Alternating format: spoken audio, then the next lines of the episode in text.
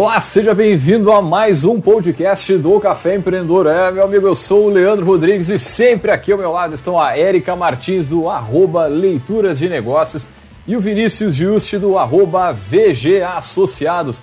É, meu amigo, e hoje a gente vai falar sobre os contratos de vesting. Mas antes de entrar nesse bate-papo, vamos lembrar que, é claro, aqui no Café, nós sempre falamos para Cicred, é o Cicred Conecta, a vitrine virtual do Cicred para associados. Baixe o aplicativo Cicred Conecta para vender, comprar e cooperar. É, e aqui pelo Café nós também falamos para a Agência Arcona, suas redes sociais com estratégia e resultado. Acesse arroba Agência Arcona. É, e pelo Café nós também falamos para VG Associados Consultoria Empresarial, que atua na gestão estratégica de finanças, pessoas e processos. Acesse arroba VG Associados. É, e lembrando, você pode entrar em contato conosco aí, mandar sua mensagem pelo Instagram, Facebook, YouTube, enfim, para quem está no ao vivo com a gente, vai mandando sua mensagem aí, a gente adora responder. Também já dá o olá, sejam bem-vindos, tudo tranquilo, pessoal na Santa Paz. Sei que o pessoal daqui a pouco já tem aula em seguida aí, né? Olá, boa noite. Saudades? É, faz duas semanas que eu não consigo entrar por causa da aula. Aham. Uhum. E, Mas e, não, e, aqui. e saudade também de pô, poder fazer dentro do estúdio aí, com né, toda a estrutura, enfim, tudo, é aí, poder se encontrar e dar esse momento aí, seguimos um pouquinho diferente aí, né, pessoal? Boa tarde, boa noite, bom dia, pessoal que nos escuta em outros horários. É, né, a gente, a gente comentou até no nosso último bate-papo pré-programa, né, de como tem as vantagens e desvantagens dessa desse distanciamento, né? Mas os dois lados, uma das desvantagens, né, com certeza, é essa distância aí que, que impede aí das nossas conversas antes e depois do programa também, e o olho no olho ali, a troca, é, as boas pisadas que a gente dava só de olhar um pro outro ali por cima da, da tela e, e, etc, que agora tu, tu perde pelo, pelo online, né? Tu perde essa, essa interatividade mais, é, mais real ali, mas Cara, eu cheguei 6h25 agora em casa e 6h30 já tô conectado, então também tem, tem seus prós, né? Tudo tem o lado bom, o lado ruim, né, cara? Com certeza. E muda, muda, né? Com certeza. É, é diferente, não adianta. Muito bem, então, gurizada, vamos puxar o nosso bate-papo. Tem algum outro recado, notícia que eu tô me esquecendo aqui, por um acaso? Parece até um Só feliz básico, com a assim, presença né? da doutora Érica Martins aí nos presenteando com seus minutos de sabedoria. Olha só que bonito, hein? Que que é isso? Mas hoje a gente está todo mundo para aprender aqui, né? Com certeza. Vamos passar a bola para o Guilherme, porque acho que esse tema é um, é um tema que, que é uma coisa que vem né, há bastante tempo se atravessando aqui nas nossas conversas, né, porque a gente conversa com muita gente de startup, uh, mas muito pouco se busca esse nível de informação, né? Informação técnica sobre né, juridicamente como é que se faz, né? Então, vamos passar a bola para quem sabe. Muito bem, então, gurizada. Nosso episódio aí, o 276. É, como bem disse a Erika, o vesting, que é uma prática adotada pelas startups aí, consiste em oferecer a participação societária, né, para atrair talentos e manter essa galera né, tra é, trabalhando dentro da empresa. Nós trouxemos o nosso poderoso, é o, o, Guilherme, que volta aqui ao Café Empreendedor, que já teve com a gente, a gente já discutiu é o impacto da nova LGPD aí nas empresas, isso alguns meses atrás. Seja muito bem-vindo ao Café Empreendedor, né, Guilherme? E antes de mais nada, só para o pessoal eh, que está ouvindo hoje, não ouviu antes, rapidamente aí, quem é o Guilherme? Seja bem-vindo mais uma vez.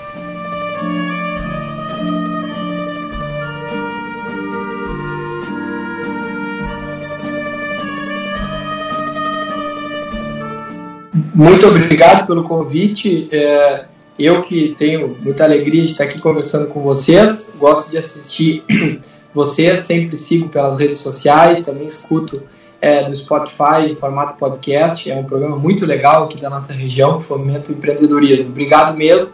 Sempre que vocês quiserem conversar comigo, eu vou estar à disposição. eu sou advogado corporativo, militante, né? trabalho com isso, é o meu ganha-pão, há 16 anos já. Também sou professor de Direito Corporativo. Atualmente eu dou aula na pós-graduação da Católica, Direito Tributário é, empresarial, né? E tenho MBA em Direito Tributário, pós-graduação em Direito Tributário, e outras coisas aí que vamos gabaritando para a gente poder trabalhar. Mas o que importa mesmo é que eu tenho, ao lado dos meus colegas, meus queridos colegas de equipe aqui do escritório, alguma experiência assim, do dia a dia, principalmente com esse assunto que nós vamos conversar hoje, porque nós temos várias, várias clientes nesse ramo. É, ou seja, empresas novas de tecnologia, umas que deram certo, outras que deram errado.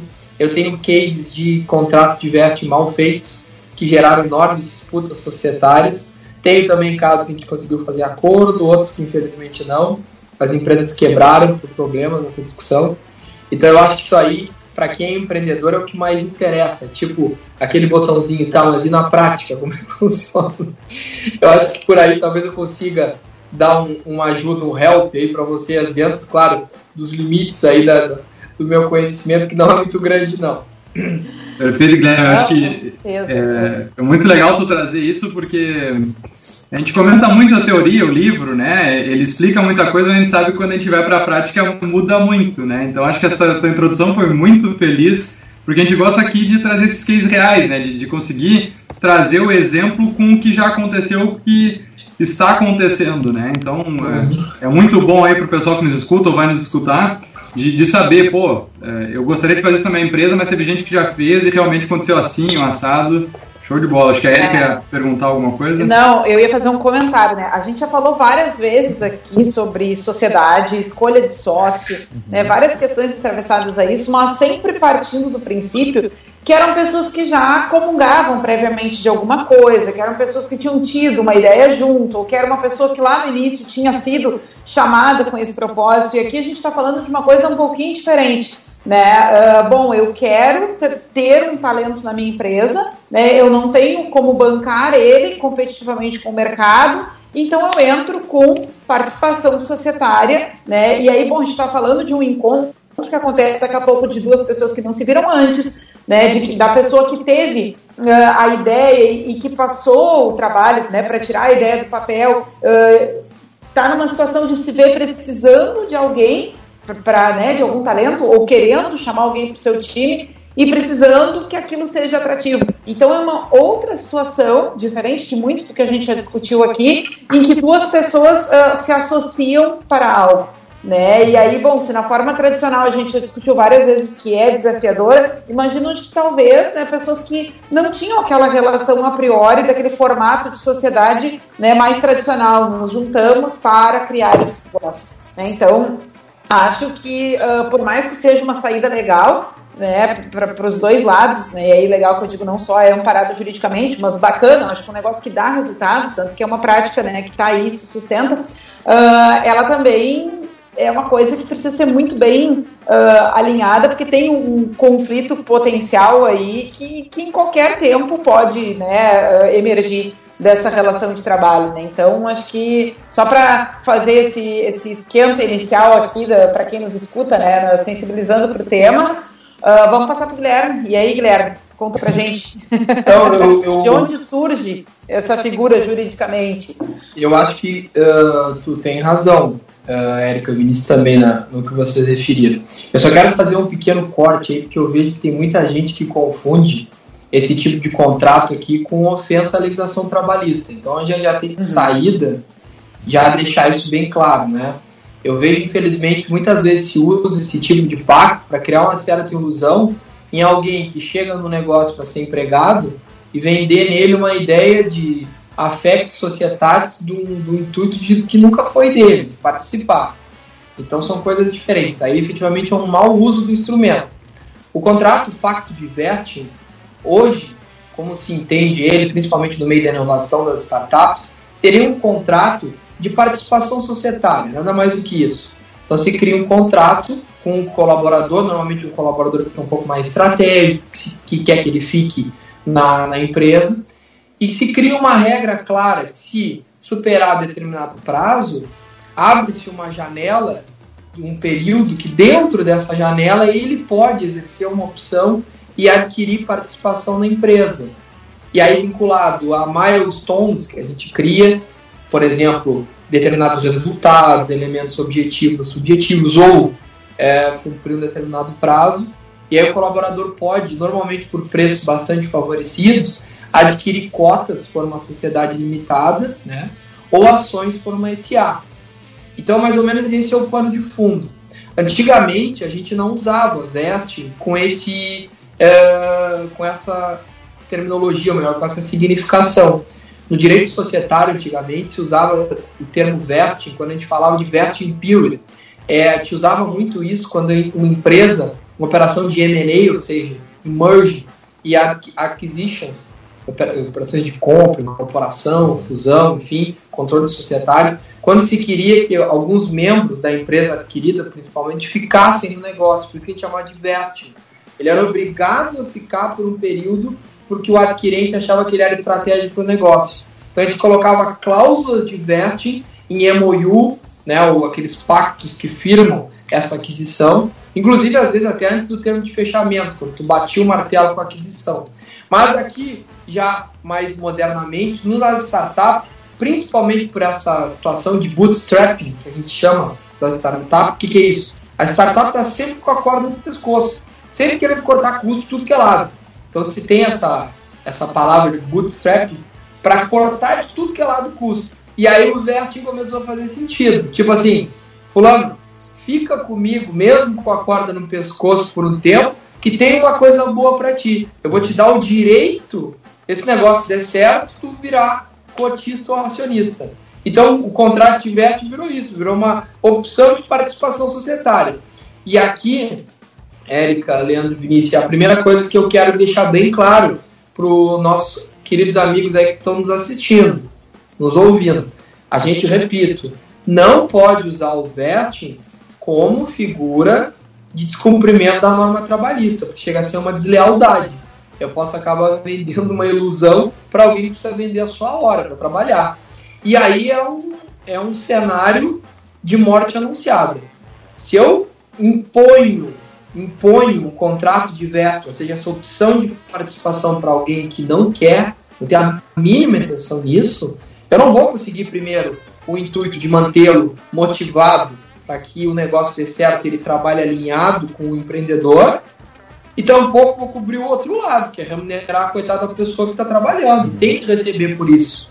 Então, a gente tem que cuidar. Veja, eu não estou dizendo que eu não posso ter um contrato de veste em paralelo a um contrato seletista, por exemplo.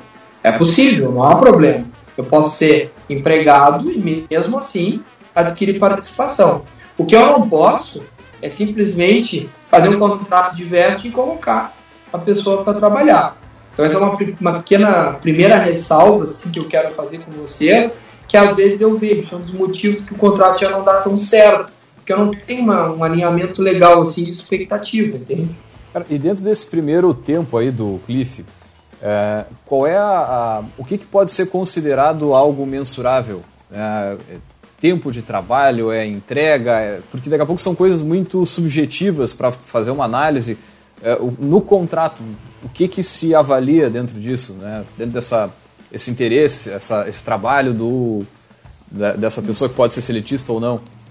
Normalmente, Leandro, ele separa as coisas. A questão de, de ter o vínculo seletista, eu vou olhar lá os critérios da CLT. Uhum. Né? É o profissionalismo, que é o vínculo, é, se realmente o colaborador depende daquele trabalho, se ele cumpre horas, se ele, se ele cumpre jornada, se ele tem uma, uma relação de trabalho, de emprego com o patrão e tudo mais. Né?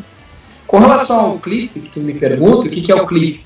Cliff é um pequeno período inicial que o colaborador que assina esse contrato diverso de participação uhum. é, societária tem que cumprir, como se fosse assim, um, vamos usar o termo bem da moda, uma quarentena, né? Ele tem que ficar no negócio por aquele periodinho de cliff, e depois dele superado, e que aí vai abrir o período que ele pode vestir, então, é, esse direito de virar é, acionista ou cotista. É muito comum, e virou até meio padrão, a gente usar um ano de período de cliff e quatro anos de período de vest. Não existe nenhuma determinação legal. Mas se vocês olhar, virou até assim, contratos padrão vesting com esses períodos. Quais são os requisitos que a gente coloca? Primeiro, obviamente, cumprir minimamente as obrigações no, no, no trabalho do colaborador, cumprir requisitos mínimos de performance, né? de bom relacionamento, também se coloca. Porque se nesse período de cliff o colaborador for, for muito mal, não cumprir minimamente metas que ele tem no trabalho, não se relacionar bem com outros membros da equipe, da equipe uhum. não entender bem o core business, efetivamente o que, que, que se quer? É que ele não tem o direito de participar. Imagina assim, no cliff, no período de cliff, vamos supor que seja um ano, eu tenho que mensurar bem se essa pessoa vai fazer bem para a corporação. Uhum. Porque eu vou dar o direito dela, eu vou dar um direito a ela de participar. Ela vai virar meu sócio, sou eu o empreendedor ou um dos empreendedores. Então é muito, é muito importante ponderar no contrato claramente o que, que vai se exigir. Por exemplo, colocar critérios subjetivos de comportamento, né? colocar critérios uh, mais objetivos possível de performance, de horas de trabalho, coisas assim. Somente superado isso, e se o contrato não, extinto, não, não for extinto antes disso, aí sim que eu vou abrir a possibilidade. Isso também é uma pergunta importante que faz, que eu já vi contratos diversos em que se pula o cliff. Simplesmente faz um pacto meio apressado, pessoas que não se conhecem muito, e daqui a pouco, quando se vê, o colaborador tem simplesmente direito de ter uma participação, às vezes, até relevante no negócio, né? Acho que um, um ponto legal, Guilherme, de, de trazer também para o pessoal, porque a gente vem de uma cultura de, de não fazer as coisas certas, né? E é, a startup, ela também é um reflexo disso, é um reflexo moderno, né? Onde a gente sabe lá que o empresário geralmente tem um prolabore no salário mínimo para não pagar imposto, né? Mas que não é a, a sua verdadeira remuneração na empresa, acaba mascarando tudo para distribuição de lucro que não pode ser mensal e acaba jogando isso de uma certa forma para tentar fugir.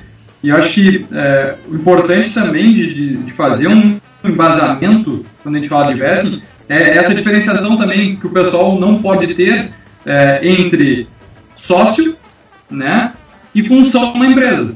Né? A remuneração que tu vai receber, que seria o teu pro labore, em cima da tua função, né, do que tu faz, e daí sim com as tuas responsabilidades, versus a tua participação societária, que são coisas totalmente distintas. Né? E acho que, como a gente não tem muito esse embasamento lá na essência, acaba se perdendo muito até na configuração de fazer isso para o futuro. Ou até o próprio colaborador entender o que, que é isso, né? E Leandro, é muito legal você estar colocando, porque agora tu me lembrou, tem um julgado do TST Justiça do Trabalho, portanto, já de terceira instância, chegou lá em Brasília, inclusive. É exatamente o que você está dizendo. A empresa confundia o vesting como se fosse um pulso, um elemento de remuneração. Tipo, colaborador, colaborador tinha uma remuneração e parte era o direito de adquirir participação. O que aconteceu? Essa pessoa ingressou em juízo por outros motivos, obviamente, não respeitando as regras seletistas, e pediu que esse vesting fosse valorado e sobre ele tivesse todos os reflexos trabalhistas. Então, claramente, ali foi um uso indevido. Se dizia assim, olha, a tua remuneração é composta por um valor fixo, um variável por performance e o vesting, como se aquilo fosse um pagamento por ele estar trabalhando. E eu concordo integralmente quando tu falas, o vesting não é remuneração. O vesting é uma forma, em último caso, se a gente refletir junto, primeiro, de realinhar o colaborador com o empreendedor. Muitas vezes a gente tem um problema de alinhamento, um quer uma coisa e o outro outra. Por exemplo, o colaborador quer ganhar o salário dele, o valor, o dinheiro dele, ponto, e o empreendedor quer fazer o negócio crescer, quer ele dê lucro. Com o vesting, eu coloco um pouco todo mundo no mesmo barco. Sim. No sentido de, olha, colaborador, vamos junto para tu sentir um pouco do risco, para tu ver como é bom, se der lucro, tu vai participar. Né? E por outro lado, o vesting também é uma oportunidade até de com calma, com cláusulas bem construídas, as partes se verem, se conhecer para saber se futuramente eles vão poder ser sócios. Porque eu tenho uma chance boa de regrar isso, para pensar. Eu posso ter um namoro com cláusulas bem definidas, que a gente diz juridicamente lá pelo Código Civil, o CLIF, a gente chamaria de termo, conforme as regras do Código Civil. Só depois dele pode existir o VEST. Uhum. E o VEST em si os seus prazos, ele poderia chamar de condições suspensivas lá no Código Civil, ou seja, se eu não chego nesses prazos, nessas condições, esses milestones que o pessoal gosta de dizer, eu não posso exercer o direito. Então eu permito que eu conheça bem o colaborador, não como meu empregado, prestador de serviço, mas como uma pessoa, uma colaboradora, um colaborador, que pode vir também a comungar comigo dos mesmos ideais do empreendimento. Ou seja, ser meu colega acionista ou ser meu sócio cotista. É, até a própria evolução, uma evolução mais justa para o empreendedor da participação de lucros, né? Que é a, participação de lucro, participação de resultado, PPR, PLR, enfim, os termos que são usados, é, que também são termos, é, são práticas antigas, que são é, aquela forma de conseguir com que todo mundo esteja no mesmo barco, todo mundo busque os resultados da empresa, mas era sempre aquela questão de, ok, né? se deu, se é positivo, todo mundo ganha o, o, o eu enxergo, pelo menos, também com uma forma mais justa do empreendedor. Bom, vamos assumir todas as responsabilidades, as boas, mas também as ruins. Né? Eu quero fazer uma colocação aqui rapidinho, já que tocou nisso, que para mim é muito importante. Eu estava me preparando para essa conversa e estava relendo os pactos que a gente fez lembrando, até com alguns colegas aqui de casa, que a gente teve de fracasso, e procurar detectar o que, que andou mal, por que, que o que os versos davam errado, porque aquilo virava briga de disputa societária. E uma das coisas, é, Leandro, Vinícius e Érica, que mais me chamou a atenção, nos casos que as coisas andaram mal, foi que não ficou claro para o colaborador que vai assinar esse contrato de participação que ele vai ter que aderir a um contrato social um acordo de cotista, ou um estatuto e um acordo de acionistas no SA. Eu vejo casos de contrato diverso em que o, existe um, um acordo de cotista complexo e o cara nem sabe, nunca leu. E está ali numa cláusula que ele aderiu, que ele. Então ali pode ter, por exemplo, uma causa de arraste, que a gente chama de drag along. O que, é isso? Ele, como vai ser minoritário, quando ele for exercendo essa opção, o colaborador, se surgir um interessado em comprar a empresa e o controlador quiser, ele pode exigir que esse colaborador que virou minoritário venda junto. Por isso que é o arrasto, ele vai de arrasto. Uhum. Por um valor que já foi pré-determinado. Então, às vezes, ele coloca toda a energia, toda a dedicação numa coisa que ele não sabe que pode ser surpreendido. Então, eu vejo isso também. Quem vai firmar o pacto de vesting tem que entender aquilo como um bônus, porque ele está recebendo uma confiança, uma possibilidade de entrar como empreendedor, mas ele tem que entender o ônus porque ele está se tornando um empreendedor. E às vezes, você sabe melhor que eu, são professores desse assunto, ser empreendedor não é para qualquer um. Não é? São coisas diferentes. Eu posso estar sujeito a várias situações do mercado de risco que eu não estou disposto. Eu quero só prestar meu serviço ganhar meu dinheiro. E eu vejo situações assim, que o, o, a pessoa está entrando e ela esquece que ela vai virar cotista ou acionista. Eu vou dar um exemplo claro para vocês aqui. Claro, se eu entro numa sociedade que não tem regras de governança muito claras, eu posso, como cotista, estar tá sujeito a ter perigo de virar executado em reclamatórias trabalhistas. Vocês fizeram conta uhum. como isso pode ser perigoso, mesmo sendo amplamente minoritário. Então, eu vou firmar um pacto diverso como colaborador, eu tenho que dar uma boa olhada, vem cá, como é que essa empresa está sendo gerida? Ela está em compliance, está se cumprindo as regras trabalhistas, consumeristas, direito ambiental, né? Então eu posso entrar como sócio de um negócio arriscado. Não sei se vocês já tinham parado para pensar nesse outro lado, um pouco mais perigoso aqui.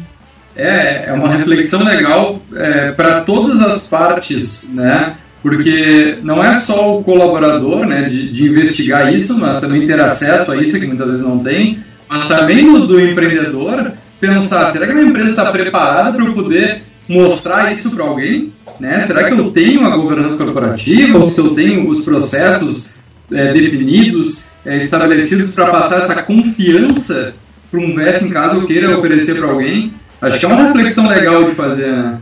Não, com certeza. É, é muito interessante para atrair justamente né, o, o, o, colaborador, mas acho que o que o Guilherme falou é, é fundamental. Porque o, o, colaborador ele pode daqui a pouco, vamos supor, uma, uma startup, a gente já teve exemplo no café aqui de, de empresas que vieram uh, depois de quase a falência, contaram a história né, da, da gangorra. E, cara, o pessoal, né, daqui a pouco, dependendo da, da formatação do, do seu contrato ali e tudo mais, daqui a pouco pode justamente ter, a, a, participar em, em, dívidas trabalhistas e coisas dessa natureza, né, o, o, Guilherme. Então acho que vale, vale bem analisar essa, essa enfim, a forma como está gerida a empresa aí, porque, cara, assim como as startups elas crescem absurdamente rápido, e essa é é um, é um dos diferenciais dessas, dessas empresas, cara, elas também, o outro lado também é verdade, né? O outro lado, daqui a pouco, dela, dela quebrar ou uma outra empresa botar um produto semelhante no, no ar e, e, acabar pegando parte do mercado, são exemplos que a gente já viu acontecer algumas vezes, né? Gente, eu vou, vou só fazer uma, porque tá na minha hora da, né, de, de migrar para aula. Eu só vou deixar uma outra, uma pergunta aqui para vocês seguirem conversando, uh, que é o seguinte, bom, uh, se em algum momento se fez essa pactuação, né, e aí o colaborador foi pro lado de lá, né, foi sentar na outra ponta da mesa e chegou à conclusão de que não quer. Como é que dissolve isso? Né, eu acho que é uma coisa uh, importante para porque a gente falou até então em litígios, né, em sim, coisas né, que chegaram mais uh, às vias, mas uh, qual é o caminho né, para desfazer no caso em que, né, enfim, qualquer uma das partes entenda que não né, que não está funcionando ou que não tem mais interesse. Acho que era importante o, o, Guilherme comentar um pouco esses primeiros cuidados, assim, de por onde começa essa dissolução, né, nos casos em que, pelo menos numa primeira instância, mais amigavelmente se entenda, né, que, que bom, eu vivi aquela experiência e realmente não quero ser um tomador de risco aqui, confundir isso com ser um sócio de capital, achei que eu só ia ganhar participação e, né, e não ia uh, responder junto, não é para mim, enfim. Acho que é uh, uma coisa que eu pedi para comentar, depois eu, eu escuto no pod a resposta. Porque eu vou lá para aula, tá, pessoal? Aula, Erika. Obrigado. Forte abraço, gente. Obrigadão. Forte abraço. Muito boa a colocação da Erika, porque é o seguinte, é o melhor jeito de resolver isso é deixar que o vesting seja uma opção para o colaborador.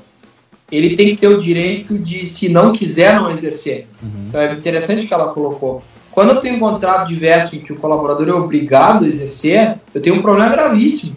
Que ninguém pode ser obrigado a ser sócio de quem não queira. Uhum.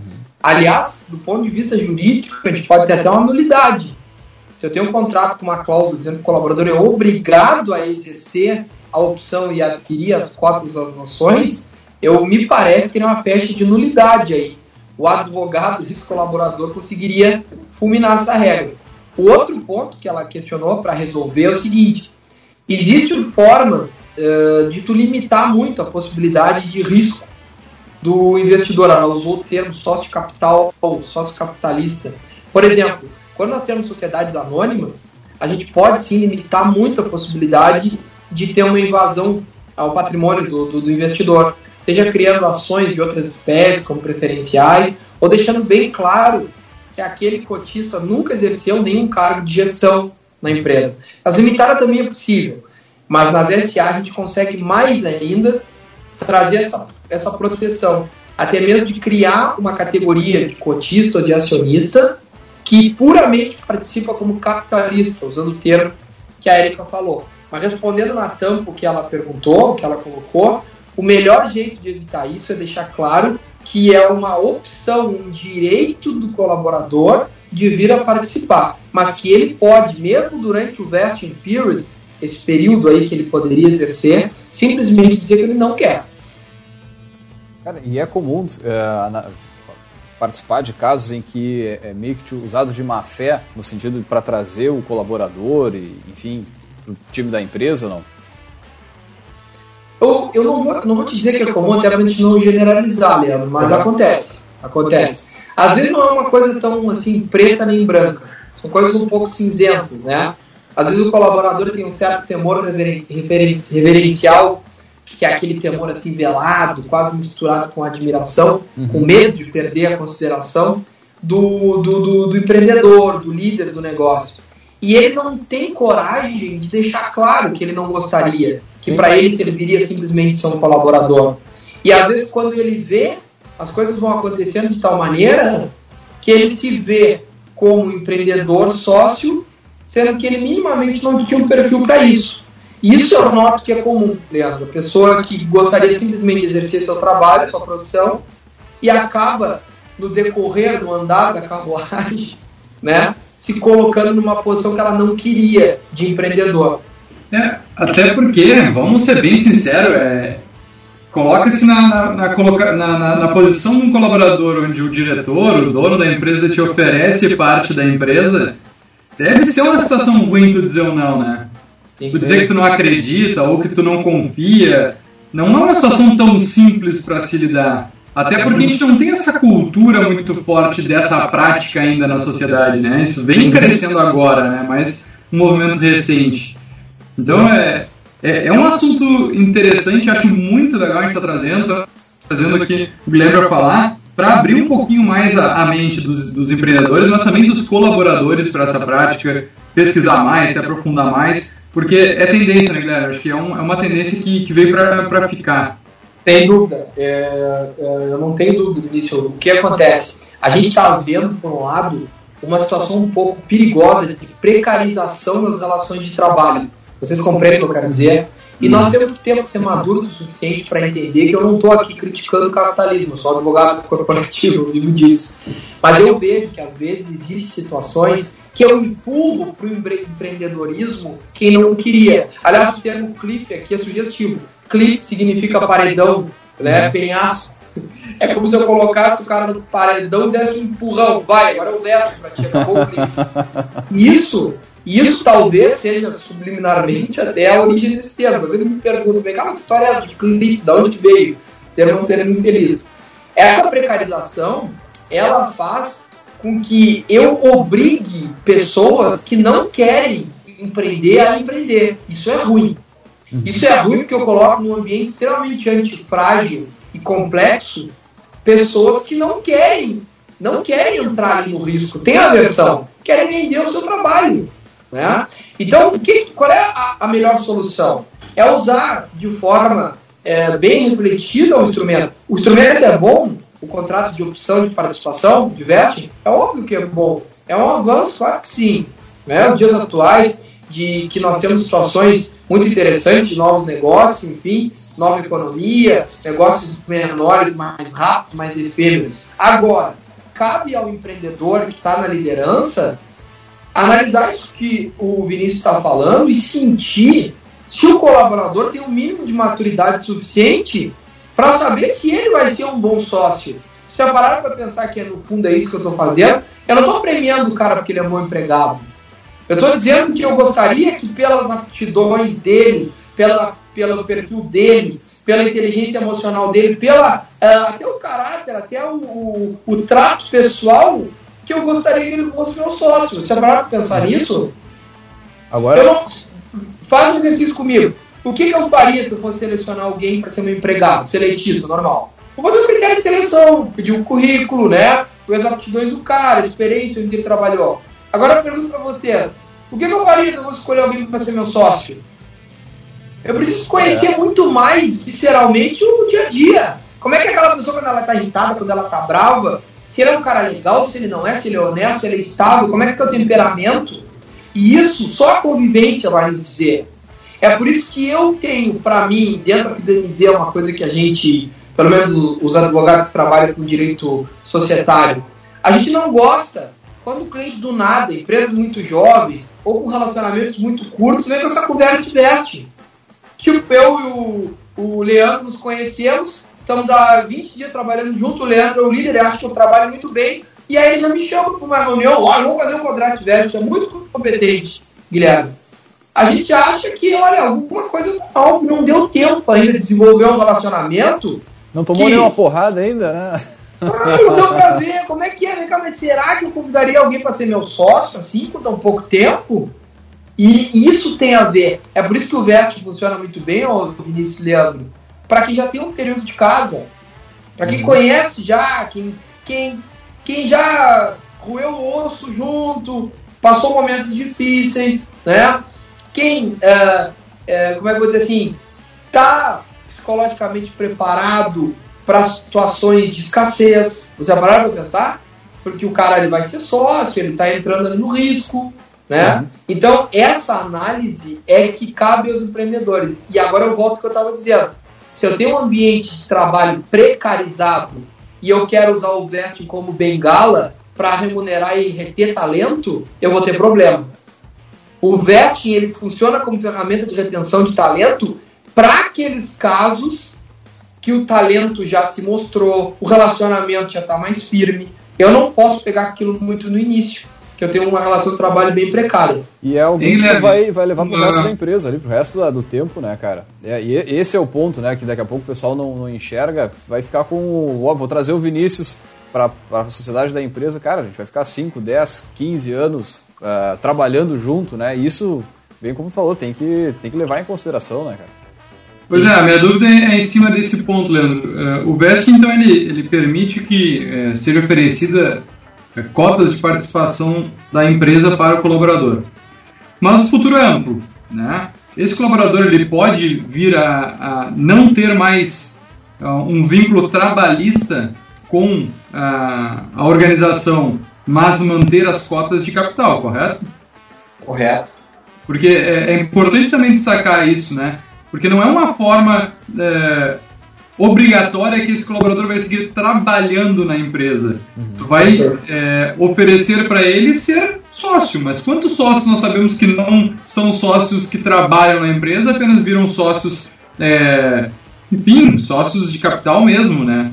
Então não é. Vender, né, a gente tem que esquecer esse vínculo de ah, só porque ele é sócio eu vou manter trabalhando aqui para sempre. Né? E, e vender também, será que pode não?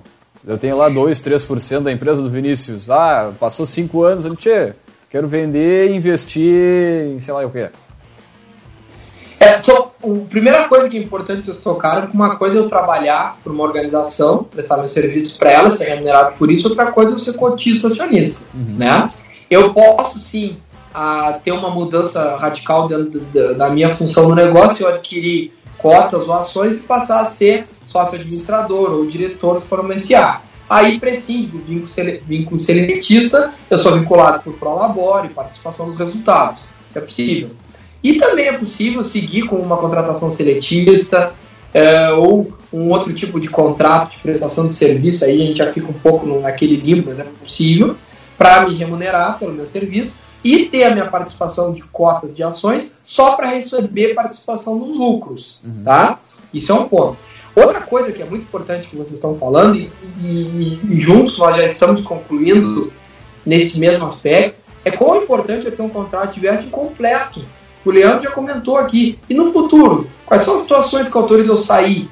Se for diluir a minha participação, se o terceiro quiser comprar, se mudar o objeto da empresa, se eu quiser sair, isso tem que estar regrado e agora no contrato de vesting tem que ter essas cláusulas bem claras. Eu separei aqui, se vocês me permitem, capítulos que eu acho que tem que ter no contrato verso. Por exemplo, eu acho que nós temos que construir uma parte inicial no contrato falando do clipe. Esse período que superado, como se fosse esse estágio probatório, o colaborador pode exercer a opção para adquirir cotas ou ações.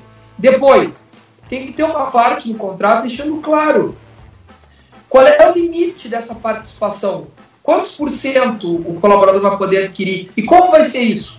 Vai ter um tempo, vai ser se ele cumprir determinados critérios de performance e como ele vai pagar isso? Vão ser, vai ser condições favorecidas, porque aí pode haver incidências tributárias disso, né? Como é que ele vai pagar então, essa participação?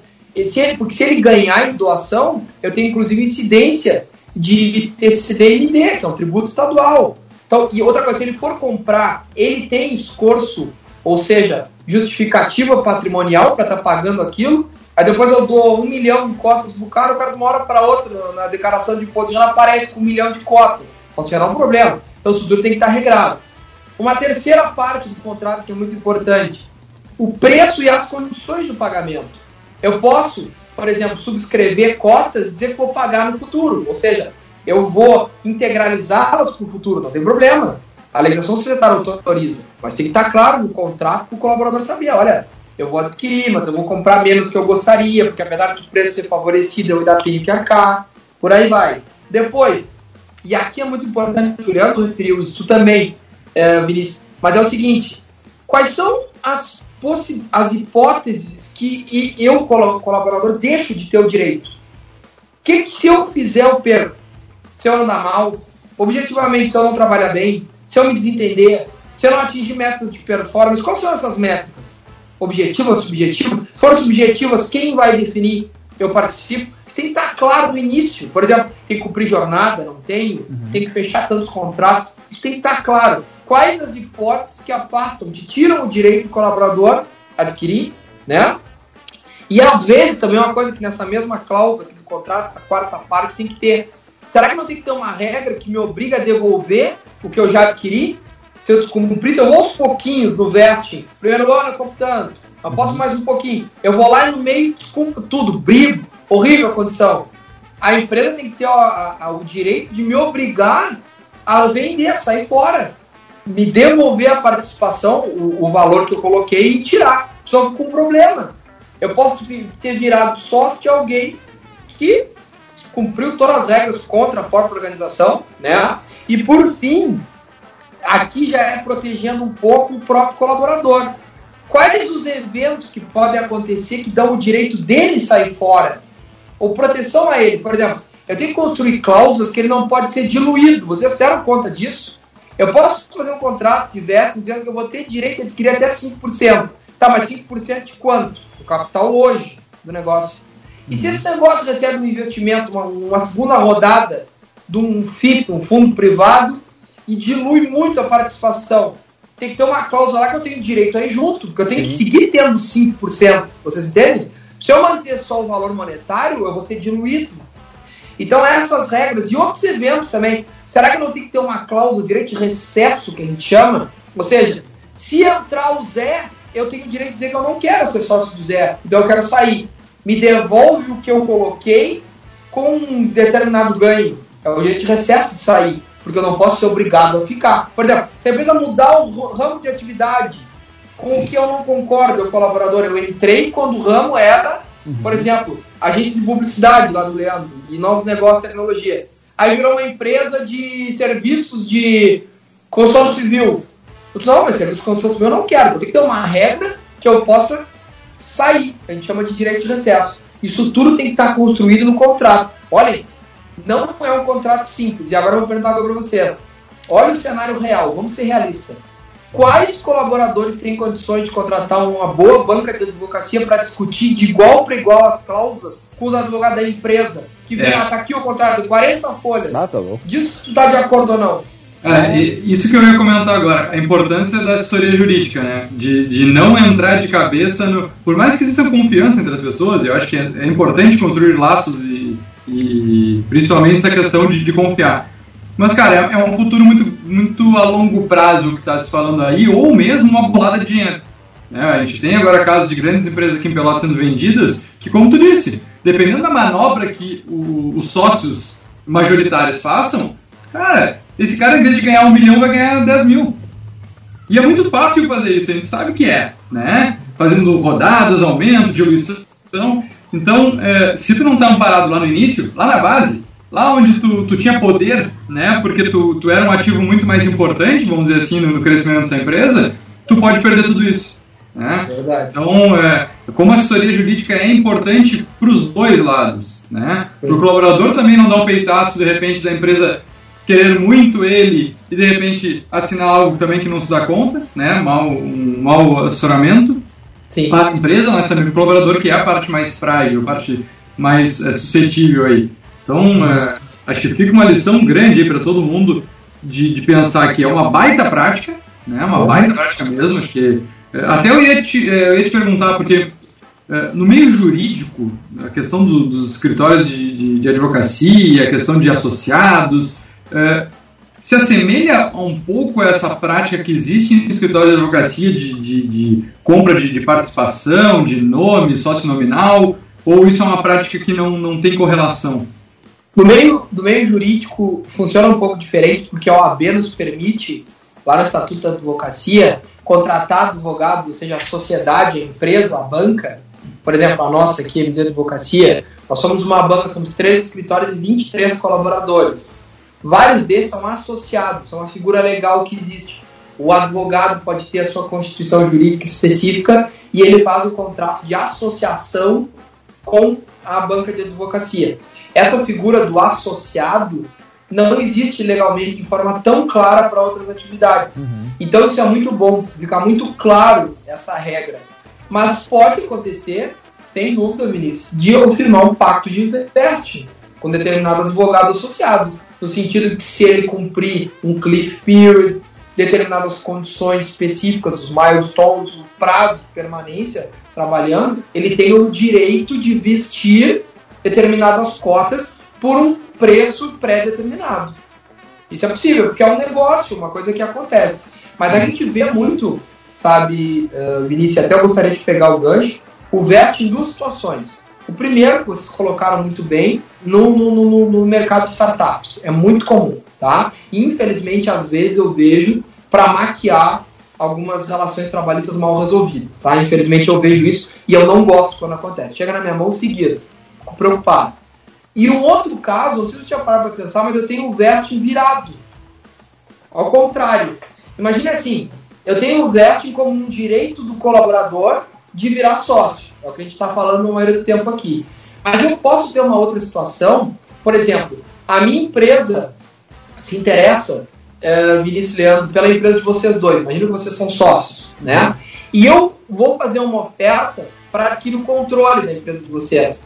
A gente faz uma regra, constrói um contrato, faz um round de investimento, pode ser um mais de um, a gente transforma a empresa de vocês, emite novas cotas e a minha vai subscrevê-las. Só que para mim é fundamental que você fique à frente do negócio porque o negócio depende muito de vocês, o negócio de consultoria empresarial, por exemplo. Uhum. Então é condição do negócio que vocês não saiam por um período.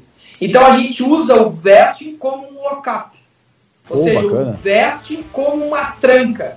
Porque se eu, se eu comprar, dar dois, três meses, dois saltos fora, o ativo vai se esvaziar. Eu não teria o mesmo goodwill que tive sabendo que vocês seguiriam sendo diretores, por exemplo, do negócio a gente faz isso junto com uma cláusula de restabelecimento, vedação de restabelecimento. Por exemplo, coloca um vesting, obrigados a ficar a vestir por aquele tempo, colocar, e quando sair, vamos supor, depois de dois anos, ainda tem uma vedação de restabelecimento, vocês não podem concorrer com o negócio que saírem, vamos supor, por mais de 24 meses.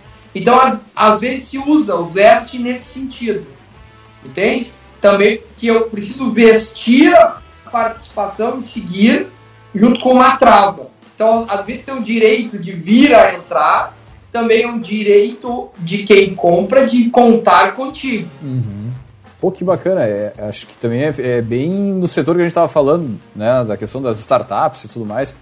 Mas não só, acho que não fica vedado só a elas, né, o Guilherme? Acho que outras empresas aí do ramo da construção Sim. civil. Se, por exemplo, hoje é, conseguir alguma, por alguma fonte de renda, né, uma, algum valor, eu quiser investir em áreas que, não, que eu não domino, mas que entendo que são interessantes, é uma forma de, de investimento também, né?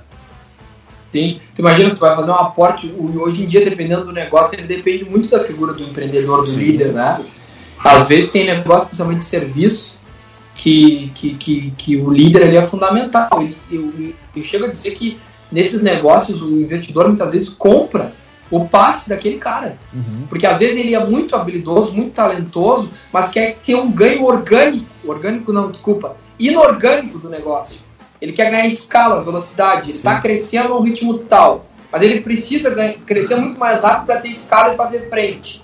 Então o que acontece? Ele encontra um fundo ou investidores que vão colocar dinheiro, só que esses investidores vão dizer assim, não, eu fiz uma due diligence no teu negócio, vi que ele está indo bem, vi que ele tem uma expectativa de retorno fundamental, só que tu tens que ficar ali dentro, senão eu não vou colocar o meu recurso. Mesmo que tu perca o controle, uhum. né? E às vezes o empreendedor, ele quer fazer um, um exit, que a gente chama, ele quer sair fora do negócio. Ele quer converter aquilo e ganhar dinheiro. Então ele cria, trabalha por muito tempo, ele vende uma participação, se compromete a ficar no negócio por um tempo e depois ele vai sair fora com o dinheiro que ele já recebeu, né? E essa a gente chama de cash out, essa participação, eu tenho o direito de sair e receber comigo um cash out. Cash out, dinheiro que vem comigo. Eu tô vendo, saindo fora, fiz a minha parte, fiquei que tinha que ficar e agora é com vocês. Né? Por isso que esse período de vinculação do empreendedor é muito importante. Negócio de tecnologia e de serviço. É, e outro fator que eu acho que corrobora com tudo isso, é, daí falando um pouquinho mais é, questão de sociedade, a gente vê também cada vez menos é, as pessoas tendo herdeiros, filhos, né, vamos uhum. dizer assim. E a própria questão de, de não ter a obrigatoriedade dos filhos seguirem os passos dos pais, a gente uhum. enxerga muito isso na prática de, da, da sucessão não ser familiar. Uhum. E a sucessão Exato. não familiar ela é um, é um desafio enorme que Sim. tem que passar por movimentos como esse, né? Sim, às vezes, é, bem colocado nisso. Às vezes o, o, eu chego a ver algumas situações de uma certa angústia, que o empreendedor está vendo que o negócio é bom, ele não tem a sucessão definida, não tem interesse em ninguém da família, né? E ele quer encontrar algum colaborador para fazer um contrato de veste. É. E eu tenho caso aqui no escritório que exatamente isso. O patriarca, vamos dizer assim, que era um negócio uhum. mais era do agronegócio essa empresa. A angústia dele era muito grande, ele tinha muito medo de falecer ou de ficar inválido para o trabalho e não conseguir fazer aquilo se perpetuar. Nesse exemplo que eu estou dando para vocês, uns oito anos atrás, era uma empresa de tecnologia na área do, do arroz. Graças a Deus ele encontrou, encontrou um colaborador que estava 18 anos, o cara começou, recebeu a formação, enfim, e ele acabou seguindo o caminho. E se fez um contrato de veste na época, embora nem tenhamos chamado de veste. Foi um contrato de participação societária mesmo. Mas é exatamente, é, é uma ferramenta, o veste, muito legal de sucessão empresarial. Eu tenho um cliente que tá passando, eu tenho um cliente que são três, na verdade, sócios que não, é, por regra deles, a, a, familiares não poderiam entrar no negócio, né? Por ser três sócios, enfim, todos os problemas que eles enxergavam e eles estão passando por um momento como esse. Eles estão escolhendo, então, buscar um profissional fora para preparar internamente para essa sucessão é, pós 5, 10 anos. Mas que, grande, provavelmente, vai passar por, por esse tipo de, de, de acordo jurídico, vamos dizer assim, no futuro. Né? Estão na, na parte preliminar, de se conhecer, passar um, dois, três anos aí de safra, de, de período de, de resultados, né, para depois pensar então numa evolução jurídica para esse sentido. Mas que é, é um desafio que muita gente está passando, né, principalmente no agronegócio, a gente sabe como é que é a questão da sucessão familiar, mas a gente uhum. sabe que tem muito filho que não está mais seguindo o, os passos do pai, querendo continuar no ramo, né? Verdade. Muitas coisas novas surgindo, negócio que talvez as pessoas não entendem que tem tanta longevidade. E uma coisa que eu gostaria de colocar para vocês aqui para a gente refletir, por nossos ouvintes, nossos companheiros aí refletir, é o seguinte: você já parou para pensar que uh, quão importante é ter um acordo de cotista, um acordo de acionista, que é aquele documento paralelo, além do contrato social, do estatuto, uhum. que regra como um sócio vai lidar com o outro, com o terceiro, com relação à sociedade. Né? E ele regra, né? ele tem que construir como vai trabalhar. Eu, eu chego ao ponto de dizer para vocês que é impossível fazer um bom contrato de participação societária, de vesting, se eu não tenho um acordo de cotista ou de acionista. Porque eu não tenho nem regrado com os meus sócios atuais Sim. ou acionistas. Ainda vou querer colocar um terceiro no negócio. É aquilo que eu estava comentando, né? Será que a empresa está preparada para isso, né? Cara, e, e, é bem o que o Vinícius falou, a questão da importância da assessoria, porque, cara, o negócio vai começa pequeno ali, a startup ela começa a crescer, nanã. cara, eu duvido que isso já na arrancada já fique bem definido dessa forma. Isso vai tomando forma, sei lá, no primeiro, segundo ano ali e tal, e é aí que vem a importância de ter bons profissionais e, e ir organizando a casa nesse sentido, para não ter problema na sequência, né? Leandro, eu vou te dizer uma coisa que toda hora acontece aqui às vezes eu vejo as startups são tão desesperadas por dinheiro no início uhum. que elas firmam vários contratos de investidores dando participação que são incongruentes entre si. Eu não consigo cumprir todos ao mesmo tempo. Toda hora acontece isso. Esses dias teve uma startup que é a nossa cliente, é uma empresa consolidada de tecnologia, não é aqui de Pelotas, uhum. é lá do interior do Paraná. Eles tinham 28 contratos dando participação para pessoas. Então eles faziam mútuos, ou seja, empréstimo de dinheiro, e davam o direito que emprestavam, em vez de pedir o dinheiro por juro, ter tantas cotas. Só que eles não se deram conta que esses contratos não eram inexequíveis se todos exercessem o direito. Não, mais de 100%. tinha, tinha, e, e, pior, tinha alguns deles que eram valores mais altos, que tinha uma regra que eles tinham obrigatoriamente se transformar em SA. Só que se eles se transformassem em SA, como é que eles iam cumprir os outros, que eram cotas? E isso é impressionante, isso é muito mais comum do que vocês imaginam. Porque aquela correria do dia a dia, o cara, olha, nós temos uma conta para pagar, nós de 20 mil. Sim. Olha, arrumei o tio do Zezinho, do Pedrinho que tem dinheiro. Faz um outro para ele, faz um teste na conta e te apaga o um incêndio. Esse é o mundo real. É, cara. Ah, está fechando uma hora de programa aí, Leandro. Não, verdade, e, mas pô, planejamento, estudar e, cara, tá aí a importância de toda essa aula que o Guilherme nos proporcionou aí, né, Vinícius, para os nossos ouvintes e para refletirem E como a gente sempre fala, cara, deixar a pulga atrás da orelha ali, ouvir esse tipo de assunto, surgiu esse tipo de coisa, cara, dá uma olhada com mais critério, com mais carinho, né? Com, enfim, porque é o futuro do teu negócio e, é, e, e o empreendedor ele tá ali dando sangue, dando a vida no dia a dia. E como bem disse o Guilherme, tinha no desespero o cara, pô, vou vender aqui, já fiz isso antes, só vendo mais 5%, 10%, tá pago o incêndio, segue o baile. Só que, cara, não é, não é, não é fácil, né? Com certeza. Uh, Leandro, vamos, vamos pro. É que assunto, assunto bom é assim, cara, passa muito rápido. É, quando a gente acaba é, trazendo aí esse, esses pontos que são importantes para o empreendedor, são pontos que são, têm que ser discutidos. E muitas vezes tem empreendedor que está começando e que nem sabe que existe, uhum. cara. Então é, é bom aí que. Não, cara, é, eu não sabia antes do programa aqui. Eu, eu, a gente puxou a pauta, não sei o que, eu dei uma pesquisada no tio Google para entender bem o que, o que, a gente vai falar ali, né, cara? E, mas eu, pô, gente, cara, eu já tô aí há 250 programas no ar, já conversamos com startups, já falamos de, como disse a Erika lá no início, de trazer sócios novos e usar isso, mas esse termo, eu não sei se o Vinícius já tinha conhecimento, mas, cara, eu, para mim, é novo, assim. A gente aprende todos os dias, né? Com certeza. E é isso que eu ia dizer, a gente tá 200 e, e, tantos programas aí, e é mais um aí que o pessoal vai acessar muito, muito quando a gente for colocar no ar, porque é um assunto que é de interesse, cara, geral. É, ao mesmo tempo que tu não é empreendedor, tu pode passar como colaborador, se tu quer ser empreendedor, tu vai precisar, porque é uma realidade, é a realidade da nova cultura e organizacional, do, das relações não trabalhistas, mas relações de, de governança mesmo, né? É, uhum. ter lá os responsáveis pela empresa. É, não dá mais para pensar que tu vai ter empresas grandes com um sócio só. É muito difícil tu pensar uhum. nisso no futuro, é, pelo modelo que está se, se fechando nos negócios, por essa questão de participações de investidores, né, investidor anjo, enfim, aceleradoras. Então, é, cara, eu fico muito contente de a gente trazer um programa com essa qualidade, com esse esclarecimento, com a forma como o Guilherme trouxe aí uh, os exemplos e a explicação, porque, cara, o pessoal vai gostar bastante de escutar lá no podcast. Sem dúvida, sem dúvida. Muito bem, gurizada. Vamos, qual é o próximo passo aí? Então, vamos pro, tem, tem gotas vamos aí? Gotas? Então tá, vamos, vamos puxar ali o gotas de inspiração.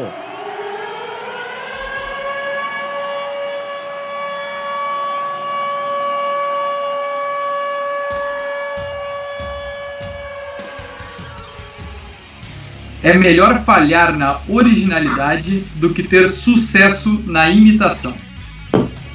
Porra! E é paulado, hein? Dá-lhe dá, dá de novo aí, dá de novo aí. É melhor falhar na originalidade do que ter sucesso na imitação. Herman Melville. Isso aí é coisa da Érica, né, cara? Vamos dizer que é a curadoria de Martins Érica. Muito bom. É, logo mais vai estar nas nossas redes sociais lá, o pessoal poder compartilhar, copiar e não compartilhar também, que a gente sabe que o pessoal faz também, só Ai, ai, não, não é mal, né? Bueno, gurizada, pedi pro, pro Guilherme, mais uma vez, deixar uma mensagem aí no nosso outdoor do empreendedor, de, de repente para essa galera aí da, das startups, não sei, enfim, mas uma, uma mensagem né, no nosso outdoor aí para incentivar outros empreendedores na sua jornada. Eu, eu gostaria de primeiro de agradecer profundamente ter conversado com vocês, foi muito bom. Vim aqui para dar algumas explicações, mas acabei aprendendo mais do que qualquer coisa. É muito bom de falar com pessoas assim que estão por dentro que a gente está conversando. É, a minha mensagem é que o, os startupeiros, os empreendedores, não percam a, a, a, capacidade de sonhar. O mundo real dos negócios ele é muito duro, né? ele é muito espinhoso. Mas na verdade isso não é tão importante, porque a imaginação é muito mais importante que o conhecimento. A capacidade de engendrar algo e acreditar naquilo é muito mais relevante do que efetivamente saber o que é um contrato de vesting. Porque isso eu aprendo, eu resolvo. Uhum. Eu com algum capital contrato um bom serviço. Mas a minha capacidade, a minha coragem de empreender é muito mais importante que isso tudo. A gente está vivendo um período muito difícil de pandemia, mas ao mesmo tempo, períodos difíceis nos tornam empreendedores mais fortes, mais inteligentes, com maior controle emocional. E nós todos sabemos que as oportunidades surgem também nesses momentos difíceis. Então é isso. Eu gostaria que vocês escutassem o que nós estamos conversando agora aqui, não como coisa que tem que trazer medo, só problemas, mas sim para que vocês vejam que existe sim como contornar como evitar problemas e seguir com o sonho de vocês, que é de gerar riqueza, renda, ter lucro e aí, por conseguinte, gerar oportunidades de trabalho, enfim, melhorar a nossa vida em sociedade. Oh, show de bola, show de bola. Cara, e pra, só pra gente fechar, o pessoal que tiver alguma dúvida pode entrar em contato contigo, quiser saber alguma coisa a mais aí. O Guilherme, tem algum canal que tu possa disponibilizar? Claro. Então? Eu tô na, nas redes sociais, é Guimonks, com CKS, o Monks. Então, arroba Guimonks no Instagram, Guilherme Monks no Facebook. Também tem um canal no YouTube, Guilherme Monks, onde eu coloco alguns vídeos falando de assuntos jurídicos, assuntos corporativos. E estou à disposição. Maravilha, maravilha. Então tá agradecer mais uma vez o nosso poderoso aí por essa aula aí para os nossos ouvintes e certamente vai ser muito útil na, na trajetória dos empreendedores que estão nos acompanhando e, e que estão desenvolvendo seus negócios hoje, observando as oportunidades do mercado aí no meio dessa pandemia. Agradecer aos nossos uh, ouvintes aí, o pessoal que está acompanhando essa live. E também lembrando, é claro que aqui no Café nós sempre falamos em nome de quem? Nossos patrocinadores. Agora é hora boa também, né? A gente sempre fala aqui no café também em nome de Cicred ou Cicred Conecta, a vitrine virtual do Cicred para associados. Baixe o aplicativo, é o Cicred Conecta, para vender, comprar e cooperar. Aqui no café também falamos para a Agência Arcona, suas redes sociais com estratégia e resultado. Acesse arroba Agência Arcona e também falamos para VG Associados Consultoria Empresarial, que atua na gestão estratégica de finanças, pessoas e processos. Acesse arroba VG Associados. Muito bem, então, pessoal. Agradecer mais uma vez. Deixar um grande abraço e até a semana que vem com mais Café Empreendedor. Valeu! Um abraço.